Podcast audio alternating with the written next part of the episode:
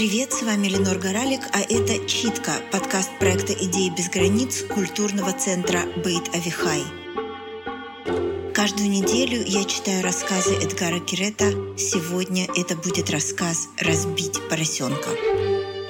Подписывайтесь на читку там, где вы ее слушаете, оставляйте нам оценки, слушайте нас на YouTube и пишите комментарии, которые придут вам в голову после чтения. Для нас это важно. Папа отказался покупать мне Барта Симпсона. Мама-то как раз хотела, но папа отказался, сказал, что я избалованный. С чего нам эту куклу покупать? Стоит ему пикнуть, как ты уже вытягиваешься по стойке смирно. Папа сказал, что я не умею ценить деньги. Если этому не научусь, пока маленький, то как же я этому научусь? Дети, которым просто так покупают Барта Симпсона, вырастают балбесами и грабят киоски, потому что они привыкли получать все, что вздумается, за просто так. Так что вместо Барта Симпсона он купил мне уродливого фарфорового поросенка с узкой дыркой в спине. Теперь я вырасту нормальным, теперь уже я не стану балбесом. Каждое утро я должен выпивать чашку какао, хоть я его и ненавижу. Какао с пенкой — шекель, какао без пенки — полшекеля. А если сразу после этого меня рвет, я не получаю ничего. Монеты я сую поросенку в спину, так что если его потрясти, то он позвякивает. Когда в поросенке будет так много монет, что он перестанет позвякивать, тогда я получу Барта Симпсона на скейтборде. Так сказал папа. Это педагогично. Поросенок вообще-то милый. Если дотронуться до его носа, то выясняется, что нос у него холодный. Еще он улыбается, когда ему в спину суют шекель, и даже когда суют всего полшекеля. Но самое приятное, что он улыбается, даже когда ему в спину вообще ничего не суют.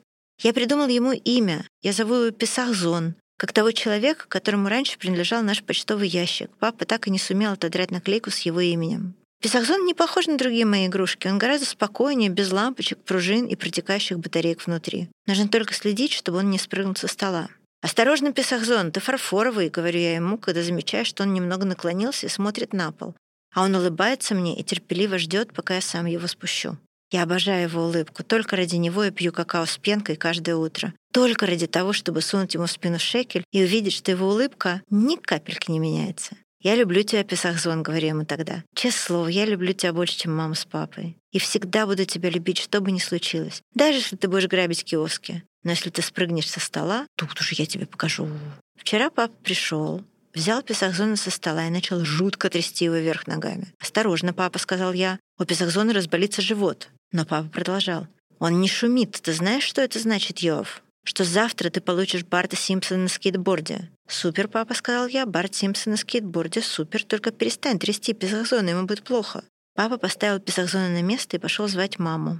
Он вернулся через минуту. Одной рукой он тащил за собой маму, а в другой держал молоток. «Ты видишь, я был прав», — сказал он маме. «Так он научится ценить вещи, верно, Йоав?» «Конечно, научусь», — сказал я. «Конечно, но зачем молоток?» «Это для тебя», — сказал папа и сунул молоток мне в руку.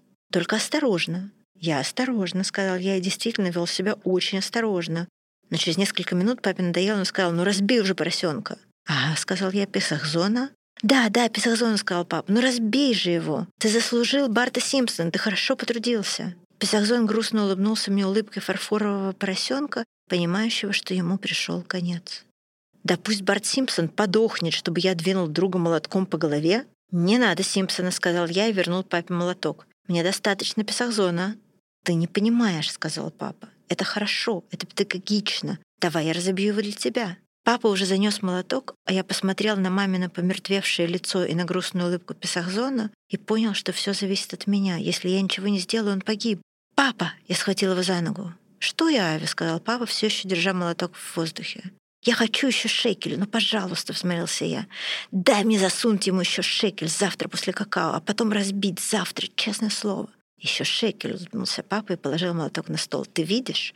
Я развил у ребенка осознание ценности денег». «Осознание, да», — сказал я, — «завтра». У меня в горле уже скреблись слезы. Когда они вышли из комнаты, я крепко-крепко обнял Песахзона и дал слезам вытечь наружу. Песахзон ничего не сказал, он только тихо дрожал у меня на руках. «Не волнуйся», — шепнул я, — «я спасу тебя». Ночью я дождался, пока папа закончит смотреть в гостиной телевизор и пойдет спать. Тогда я тихо-тихо встал и вместе с Песахзоном выбрался из дома через балкон. Мы очень долго шли вместе в темноте, пока не добрались до тернового поля. «Свиньи до смерти любят поля», — сказал я Песахзону, когда поставил его на землю. «Особенно терновые поля. Тебе здесь будет хорошо». Я ждал ответа, но Песахзон ничего не сказал. А когда я на прощание дотронулся до его носа, он только грустно посмотрел на меня. Он знал, что больше никогда меня не увидит. Ставьте нам оценки в подкаст-приложениях и подписывайтесь на нас в YouTube. Все ссылки в описании выпуска. До встречи через неделю.